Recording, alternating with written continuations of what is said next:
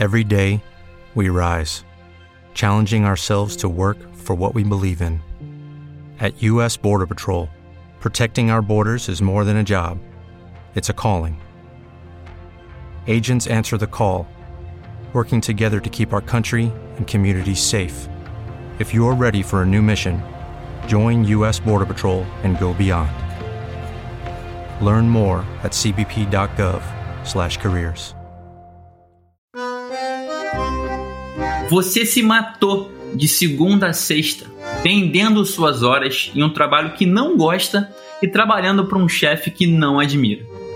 Quando chega sexta-feira, você se anima com a chance de finalmente ser feliz no final de semana. Só que na própria sexta, você desaba na cama, exausto ou exausta da rotina exaustiva. Aí chega no sábado, o seu único dia realmente livre, e você quer fazer tudo ao mesmo tempo, já que sua semana foi completamente vazia. Assim, você não consegue estar presente em nada. Você almoça com os familiares pensando em fugir dali e logo encontrar seus amigos para jogar conversa fora. Na sequência, passa horas deitado ou deitada no sofá assistindo Netflix, mas sua cabeça está longe, nas contas que estão prestes a vencer. E depois você vai dormir, se é que dorme, aflito ou aflita por não ter conseguido fazer tudo aquilo que você queria. No dia seguinte, domingo, passa voando e quando você pisca o olho, aparece o Faustão na TV e com ele sobra um calafrio na sua espinha. Amanhã começa tudo de novo. E quando toca a música do Fantástico, então, nossa, você quase chora. Lá vem ela, a segunda-feira, e mais uma semana, e mais uma vida que não me preenche. Se você se identificou com essas dores, fica com a gente que eu prometo que o episódio de hoje vai resolver todas elas e foi feito especialmente para você.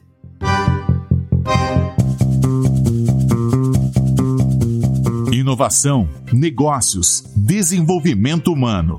Não é só um resumo de livro a equipe de leitores mais crítica do Brasil vai trazer agora grandes ideias para empreendedores.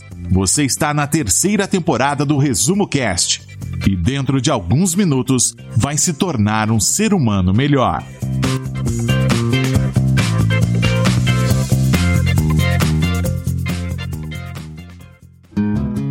O livro Por que Fazemos o que Fazemos foi publicado em 2016.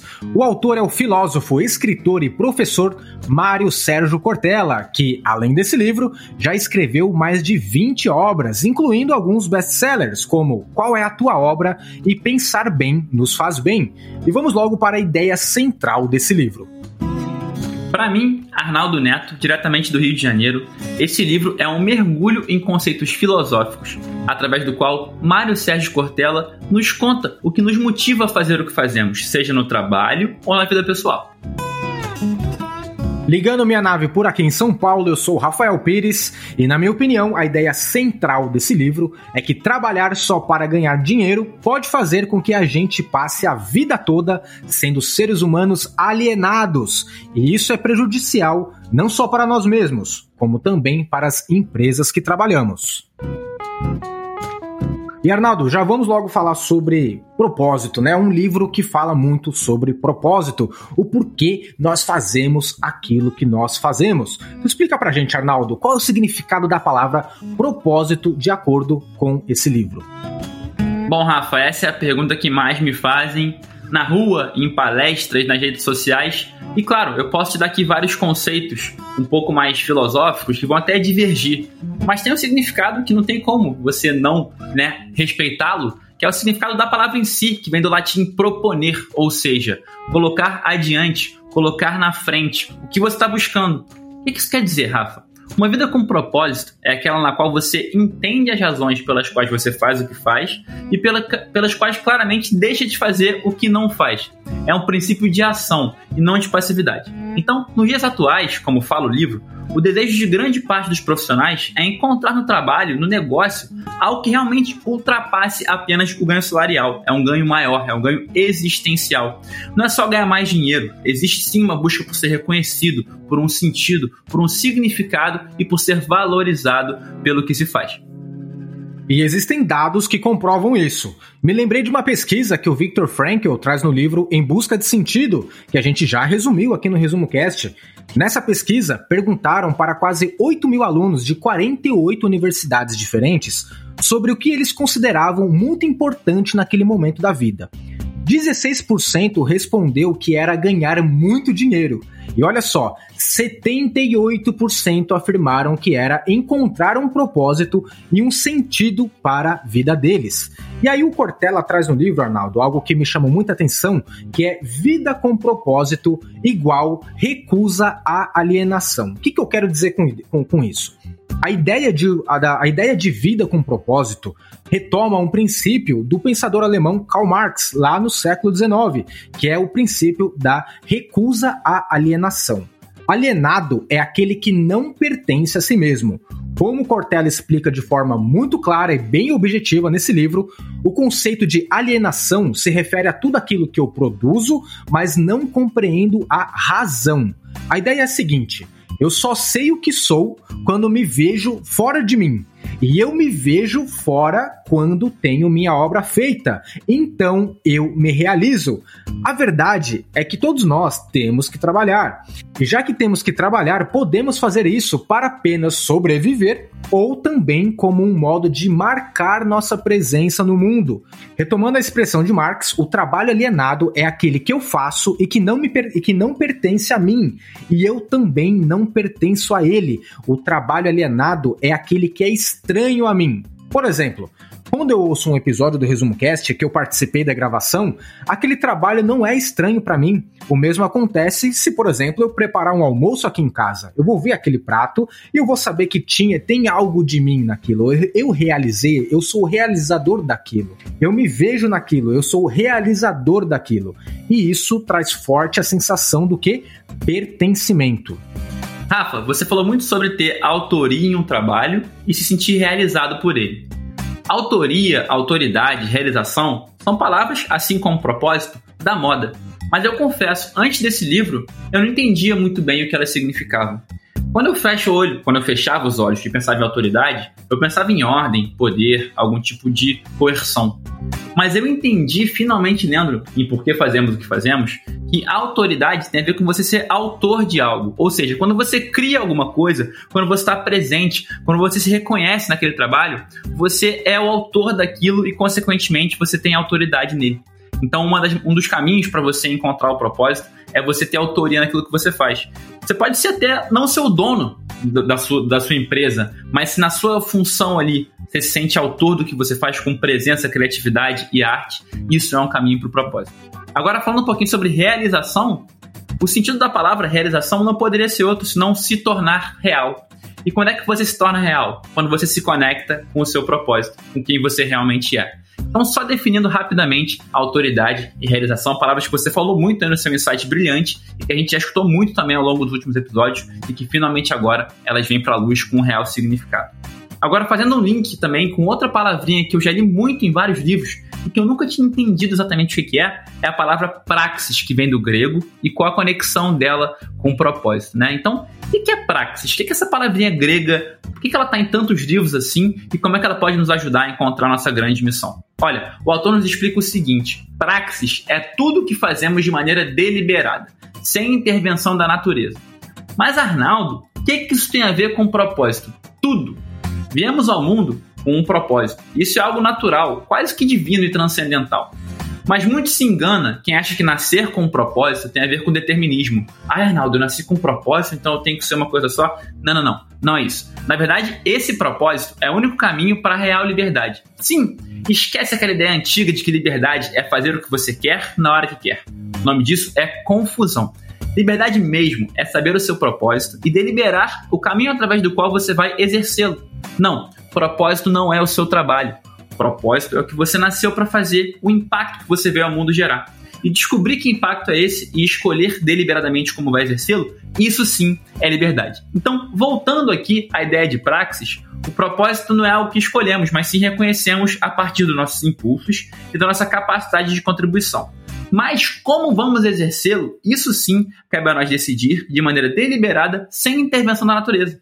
Então, reconheça a missão que o mundo te trouxe aqui para cumprir e finalmente escolha livremente o caminho para cumpri-lo. E Arnaldo, quando a gente fala sobre um trabalho com um propósito, uma atividade que você tem um propósito para realizar aquilo, Claro que a gente começa nesse momento, a gente deixa de ser robôs, né?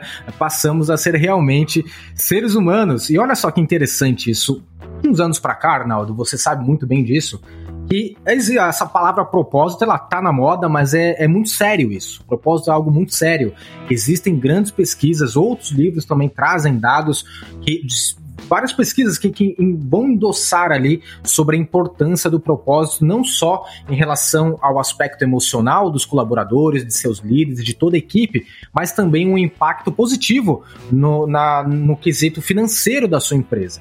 Agora, vamos fazer, vamos fazer o seguinte: vamos viajar no tempo um pouquinho, vamos lembrar de como era o padrão do ritmo de trabalho lá na era industrial era um trabalho feito de modo que robótico. Por exemplo, quem trabalhava na Ford fazia, né, encaixava lá aquela mesma pecinha, ficava ali o dia inteiro, todos os dias, semanas e semanas, encaixando aquela mesma pecinha, aquela mesma coisa. Tinha que ser feito o mais rápido possível, né? Tudo isso aconteceu e milhares e milhares de trabalhadores passaram por esse estágio.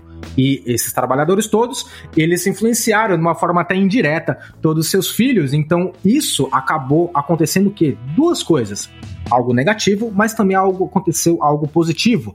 O positivo foi que durante o século XX isso foi decisivo para melhorar e muito todo o sistema de produção. Grandes empresas, elas, né, as empresas elas começaram a produzir muito mais, de uma forma muito mais rápida e até com mais qualidade por causa dessa mudança, por causa desse sistema robótico. Por outro lado, o aspecto negativo, o autor diz que isso acabou gerando a perda da criatividade e da inovação dentro das empresas. Em um mundo cada vez mais tecnológico, onde as mudanças são cada vez mais rápidas, essa perda de criatividade e de inovação, ela é negativa. Por isso, se o próprio indivíduo fizer as coisas de um modo automático, robótico, isso vai levar a um processo de alienação, ou seja, da perda de si mesmo. Como consequência disso, se perde a natureza autoral que o Arnaldo acabou de explicar, essa sensação de que eu sou o realizador daquilo. Vale lembrar que a palavra robô vem do tcheco robota, que significa escravo, aquele que faz o que lhe é ordenado. Atenção, empreendedores! Uma empresa inteligente forma sua equipe com colaboradores que pensam a razão daquilo que estão fazendo. Elas sabem o porquê estão fazendo isso ou aquilo. De acordo com Cortella, um ambiente assim produz inovação, isto é, que se pense em outros modos de se fazer aquilo que se faz e ganhar produtividade, competitividade e lucratividade em relação ao próprio negócio. Traduzindo, um ambiente de trabalho que proporcione criatividade e inovação nunca foram tão importantes como nos dias atuais. Rafa, tudo isso que você falou me lembrou um pouquinho da maneira com a qual começamos aqui o episódio, falando um pouco do fim de semana e da relação com a segunda-feira. Então, se você tem calafrios ao ver o Faustão na TV, ou até se você se arrepia ao escutar aquela vinheta do Fantástico, esse insight vai falar muito com você. Olha só, o autor nos deixa no capítulo 3 do livro um conceito bem claro. O que te faz amaldiçoar a segunda-feira não é o seu cansaço, ai caramba, tô cansado, tenho que trabalhar. Não é isso não. Mas sim o fato de que você não gosta do que você faz. Esse insight parece velho ou até batido, mas ele é muito poderoso porque muitas pessoas buscam sinais abstratos para saber se encontraram ou não um propósito. Olha só como é muito mais prático. Segunda-feira, como é que você fica no domingo? Prestes a segunda-feira começar, como é que você acorda na segunda-feira? Será que você pula da cama para viver a vida que você escolheu? Ou será que você se arrasta, aperta o soneca várias vezes? Eu costumo falar que você sabe se encontrou o propósito na segunda-feira e principalmente na hora que você acorda e na hora que você vai dormir. Na hora que você acorda, porque como eu falei, se você, ai meu Deus, não acredito que tem mais uma semana começando, que inferno você fala isso para você, eu acho que você não encontrou o seu propósito. Agora, se você pula da cama e fala, cara, segunda-feira podia ser domingo, sábado, é tudo igual, eu amo o que eu faço. Você tá no caminho. Mesma coisa ao dormir, tá? Se você chega em casa, ou se você agora está em casa, com home office, várias opções aí mais tecnológicas, mas quando você acaba o seu dia, se você sente aquele preenchimento e vai jantar e dorme aquele soninho dos justos, como quem sabe que preencheu o seu próprio lugar no mundo, contribuiu com as pessoas e se prepara para um novo dia de grande impacto, parabéns, também está no caminho. Agora, se bate 10 da noite, você começa a olhar para o celular, para o Netflix, para o computador, como se fosse um portal para algum tipo de solução que você não vai achar e fica ali a madrugada inteira e mal consegue relaxar, porque não se sente nem no direito de descansar, talvez não tenha encontrado o propósito ainda. Então, em vez de você ficar buscando nos céus, em coisas um pouco mais etéreas, se você encontrou o seu propósito ou não, busque essa resposta em situações mais cotidianas, como na sua segunda-feira, no seu final de domingo, no seu acordar e no seu dormir. E se isso tudo que eu falei não foi ainda suficiente para você entender se você encontrou já ou não o seu propósito, não deixe de ficar comigo até o final e com o Rafa também, porque o nosso desafio de hoje vai te ajudar muito nessa descoberta. Então, se por acaso você terminar de lavar a louça e o episódio não tiver terminado ainda, dá um pause e volta quando você puder, ou então lava mais um pouquinho de louça, varre a cozinha e vai até o final, porque o desafio de hoje está imperdível. Ouvinte do Resumo Cast, se você se encaixa nisso que o Arnaldo acabou de falar para você, então é hora de repensar as atividades. Ou então talvez você conheça alguém que vai se encaixar nisso que eu vou falar com você agora. Você que é empreendedor ou líder, já falou para os seus colaboradores pararem para pensar se eles realmente querem trabalhar nessa empresa? De acordo com o autor, fazer isso não é uma questão só de redução de custo o que está em jogo é o bem-estar daquela convivência, e nesse caso é a convivência do, entre o colaborador e a empresa, e também da convivência entre o colaborador e você. E isso tem efeito direto sobre o índice de produtividade. Você já parou para pensar que pode ser bastante prejudicial conviver com pessoas que passam a semana inteira só torcendo ali logo para chegar a sexta-feira? Já parou para pensar nisso? O quanto pode ser negativo para você? A encrenca não é você dizer hoje é sexta-feira e comemorar por isso. Muito pelo contrário. O problema é você aguardar com tanta intensidade que a, sexta-feira chegue logo, até chegar num ponto em que você passa a semana inteira com uma ansiedade imensa em torno desse único dia, onde você supostamente será feliz. Lembrando que estamos gravando esse podcast em um período de pandemia por causa do coronavírus, e para você ter ideia, o nível de ansiedade já subiu em 380% só nesse período. Então, olha só, será mesmo que você vai continuar jogando esse jogo e aumentar ainda mais os seus níveis de ansiedade porque você só espera ser feliz quando chega a sexta-feira? Por isso que é importante prestarmos atenção nesse jogo que existe entre a segunda e a sexta-feira. E lembre-se, levar as pessoas a repensar as suas atividades. Poucas empresas fazem isso.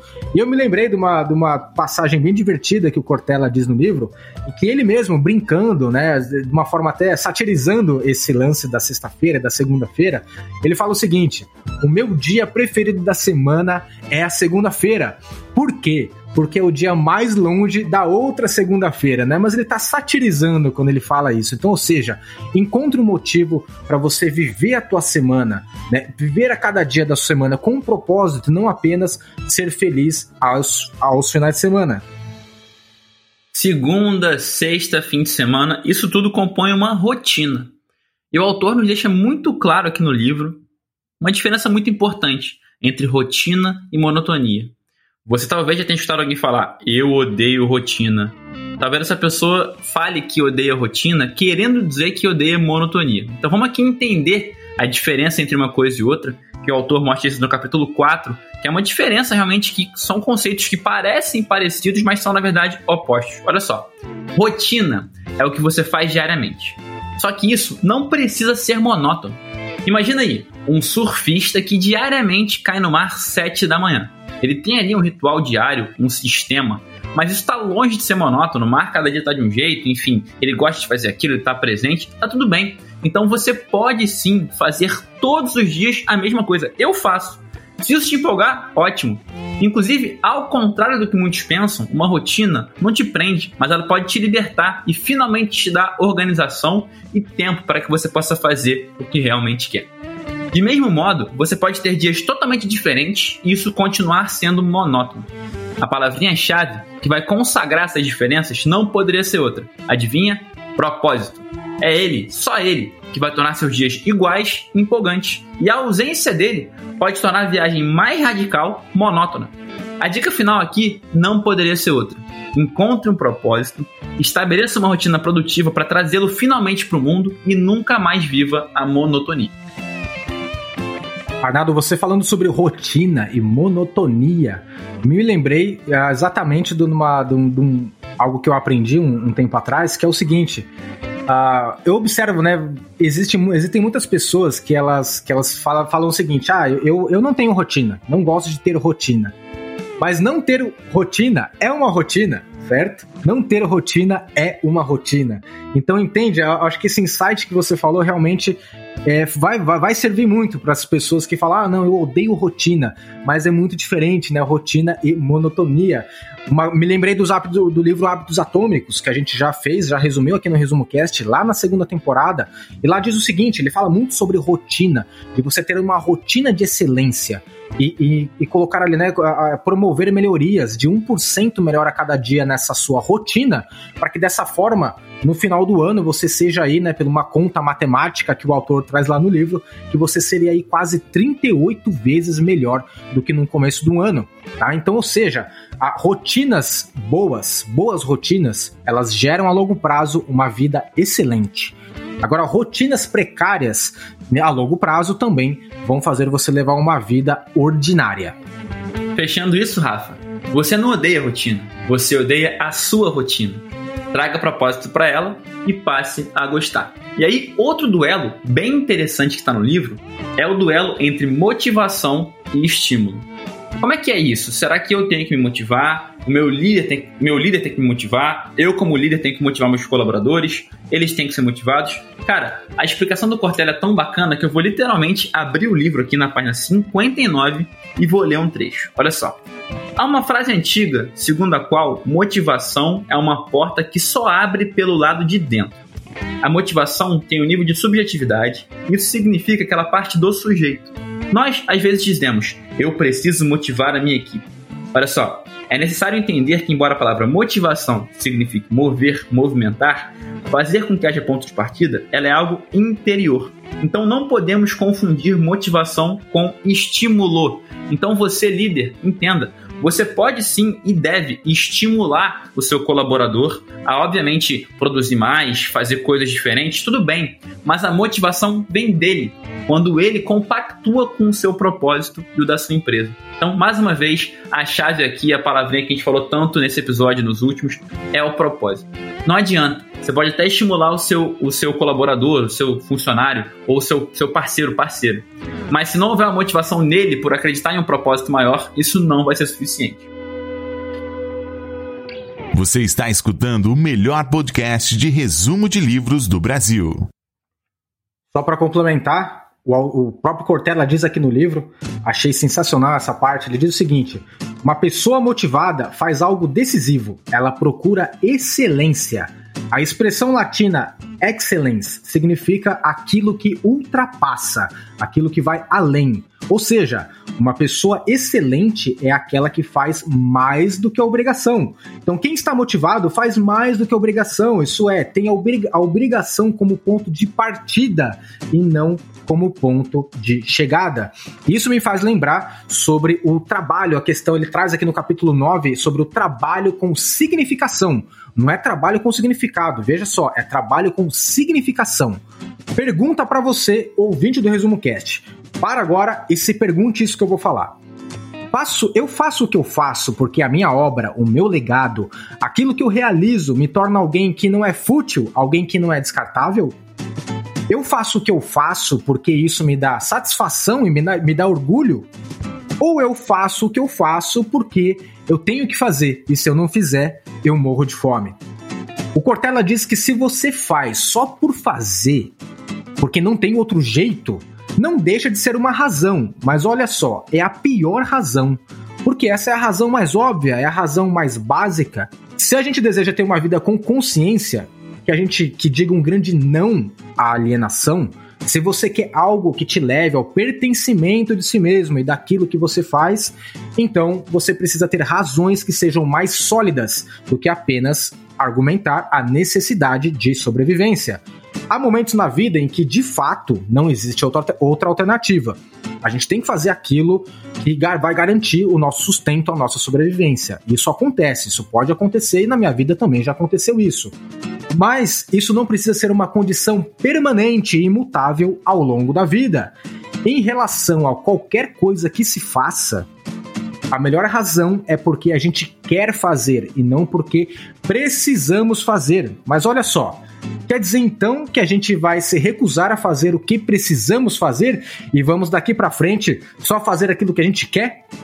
É claro que não, essa é a resposta do Cortella. O próprio autor diz que, por exemplo, ele ama escrever livros. Por outro lado, ele odeia ter que fazer a releitura de todo o conteúdo, ele odeia ter que revisar os erros de ortografia e mais outras tantas tarefas que envolve a publicação de um livro. Mas ele faz mesmo assim, porque isso faz parte para que ele publique a obra, para que ele se veja naquilo e para que ele deixe o seu legado, seu legado no mundo, impactando de forma positiva a vida das pessoas que, por exemplo, lerem seus livros. Bom, Rafa, olha só. Você, eu e o ouvinte já sabemos que propósito é o que você coloca na frente, é o que você busca. E proxys é o que você faz sem nenhuma intervenção da natureza, faz por deliberação. Sabemos que realização é tornar real, é se tornar quem você realmente é. Sabemos também que para ter autoridade você tem que ser o autor da sua obra. Também sabemos que rotina não é monotonia e que motivação é interna e estímulo externo. Se o ouvinte quiser saber mais sobre esse livro, o que, que ele pode fazer? Arnaldo, tudo que a gente falou aqui sobre esse livro, por que fazemos o que fazemos, na verdade é só a pontinha do iceberg que está aqui no livro. E a gente preparou, para quem é apoiador do Resumo Cast, a gente preparou um conteúdo extra sobre esse livro que vai envolver outros insights que não abordamos aqui. Vai envolver também outros desafios. Tem um desafio bônus lá para você colocar em prática o aprendizado aqui, enraizar o aprendizado desse livro. E também a gente colocou algumas relações, por exemplo, outros livros que você pode ler sobre esse assunto, filmes, séries, outras coisas. Então tá tudo lá. Esse conteúdo extra tá na nossa área para apoiadores. Se você quiser saber disso, ir atrás disso, acessa resumocast.com.br barra apoia-se, se torna lá um Triber apoiador do Resumo Cast e você já vai ter acesso exclusivo a esse conteúdo extra que a gente preparou. E tem mais, além disso, semanalmente a gente se encontra com os nossos apoiadores, com os nossos Tribers apoiadores e Tribers conselheiros do Resumo Cast para debater o livro ao vivo. Então você também tem essa oportunidade de debater o livro com a gente e com outros leitores. Para isso, é só acessar, como eu já te falei, resumocast.com.br barra apoia-se e assine lá o, o plano de Triber apoiador. Estamos te esperando lá. Para quem é esse livro? Para mim, Arnaldo Neto, esse livro é para quem busca uma compreensão um pouco mais filosófica sobre o que é propósito, para poder preparar o terreno para finalmente colocar ele na prática. Sem nenhuma demagogia, tá? Mas eu sempre brinco para quem quer ler o meu livro, eu falo, olha, lê o do Cortella antes, porque eu acho que ele vai primeiro, tipo, aprofundar na filosofia e depois no meu você consegue ir para prática. Então, para mim esse livro é para quem busca preparar o terreno para a descoberta do propósito com conceitos mais filosóficos sobre o tema. Eu, Rafael Pires, recomendo esse livro para quem está de saco cheio do seu trabalho atual e de repente aí está afim de repensar algumas coisas para começar a mudar esse cenário. É um dos livros que eu mais recomendo a, a, a ler logo de começo, para se você está com essa dor e quer começar a resolver isso. O que marcou ou mudou na sua forma de pensar ou agir? Dois conceitos, entre muitos que o autor apresentou nesse livro, mudaram muito a minha vida porque eu não sabia disso, né? Primeiro, o conceito de valer a pena e segundo, o conceito de sacrifício. Valer a pena. Pensa num júri quando você é condenado. Você tem uma pena ali, 10 anos, 20 anos. Então, quando você faz alguma coisa, será que isso vale a pena? Será que vai valer o que você vai ter que entregar de tempo por aquilo? Será que seu trabalho hoje vale a pena? Será que seu trabalho hoje é uma prisão que está cumprindo ali uma pena de verdade, de fato? Pensa nisso. Seu trabalho hoje vale a pena que você está pagando? Outro conceito, sacrifício. A gente pensa sacrifício como algo, ai meu Deus, odeio, mas sacrifício seria um ofício sagrado. Então, duas perguntas. Será que seu trabalho hoje vale a pena que você paga? E será que seu trabalho é um ofício sagrado? Pensa aí. Para mim, Rafael Pires, o que me marcou aqui nesse livro foi ter o, o, o, habeas corpus praticamente aqui do Cortella em nos ensinar, né, em fazer a gente entender que, olha, mesmo que você encontre um propósito, mesmo que você esteja trabalhando e aquilo e existe um propósito, existe um porquê naquilo que você faz, calma, nem, nem tudo vão ser, né, nem tudo serão mar de rosas, a vida não vai ser linda, maravilhosa. Você sim, para conseguir colocar o teu propósito no mundo, para você conseguir colocar a tua obra ali na praça, o seu produto, o seu serviço e se sentir um realizador daquilo, você vai ter que fazer muitas tarefas que são chatas, que na verdade você não quer fazer, mas que você vai precisar fazer para que a sua grande obra possa aparecer e possa impactar no mercado, possa impactar no mundo e assim você consiga deixar o seu legado. Então, ou seja, quando a gente encontra o nosso propósito, nem tudo se torna um mar de rosas. Ainda vão existir muitas tarefas naquele trabalho, naquele ofício que a gente identificou como um propósito na nossa vida, que vai envolver sim essa, né, a gente vai ter que fazer porque a gente precisa fazer, mas de repente a gente não quer fazer. Mas a gente vai fazer mesmo assim porque isso tem a ver com o nosso propósito. Isso me marcou bastante. Foi, me, me libertou aqui para fazer coisas que eu faço no Resumo Cast, que algumas delas eu não gosto. O que eu gosto é de resumir os livros, gravar o episódio, isso que você está escutando agora. Agora existem outras tarefas, até administrativas, que são chatas. Mas hoje eu gosto de fazer elas porque eu sei que lá no fundo né, existe algo maior aí por trás disso. É, vamos lá, uma frase desse livro que nós colocaremos em uma camiseta.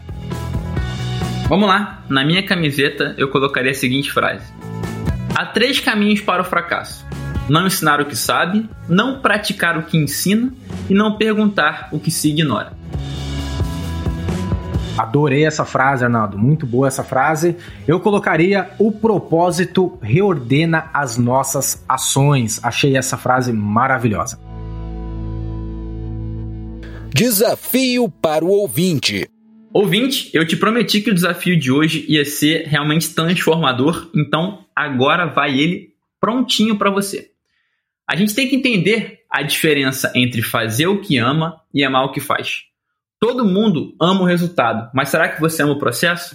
Todo mundo quer ser o LeBron James levantando o troféu da NBA, mas será que você quer ser o LeBron três meses numa, confinado numa bolha sem ver a família, treinando todos os dias?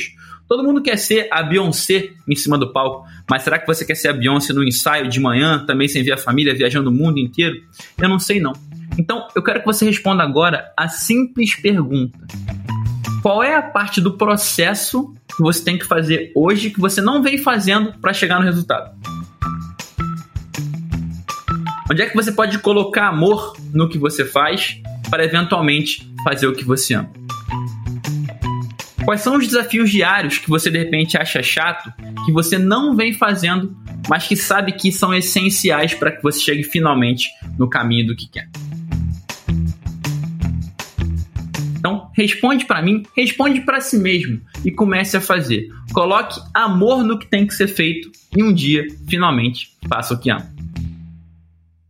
Bom, estamos chegando ao final de mais um episódio, mais um livro resumido aqui no Resumo Cast. Lembrando que o que a gente falou aqui sobre esse livro é só a pontinha do iceberg. Existem mais insights, mais aprendizado, inclusive um desafio extra que a gente preparou para você lá na nossa área de apoiadores. Então, se você quer acessar esse conteúdo exclusivo, esse conteúdo extra sobre esse livro e também participar do nosso debate ao vivo ali no Clube do Livro, recomendo que você entre então, acesse resumocast.com.br/barra apoia-se e se torne ali, assine o nosso plano de Tribe apoiador.